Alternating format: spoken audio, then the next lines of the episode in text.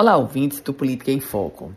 Foi deflagrada uma operação com policiais civis cumprindo mandados em locais e em residências de, ser, de servidores e ex-servidores do governo do estado.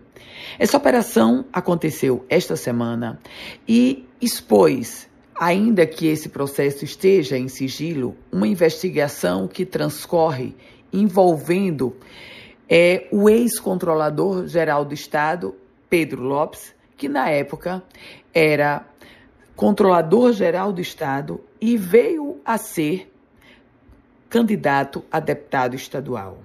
Pedro Lopes, atualmente, é secretário de administração do Rio Grande do Norte. E a Controladoria Geral do Estado está no foco dessa investigação sobre supostos desvios de recursos públicos. A operação da Polícia Civil foi deflagrada pelo Departamento de Combate à Corrupção e à Lavagem de Dinheiro.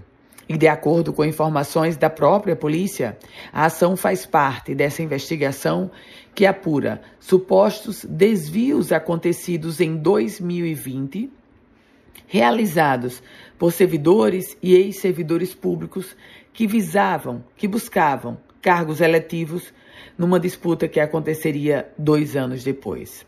Lá em 2020, o então controlador-geral do Estado não disputava a eleição, mas foi candidato a deputado estadual no pleito de 2002.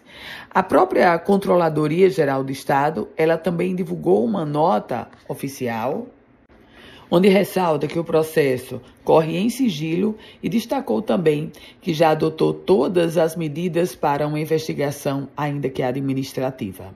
Eu volto com outras informações aqui no Política em Foco com Ana Ruth Dantas.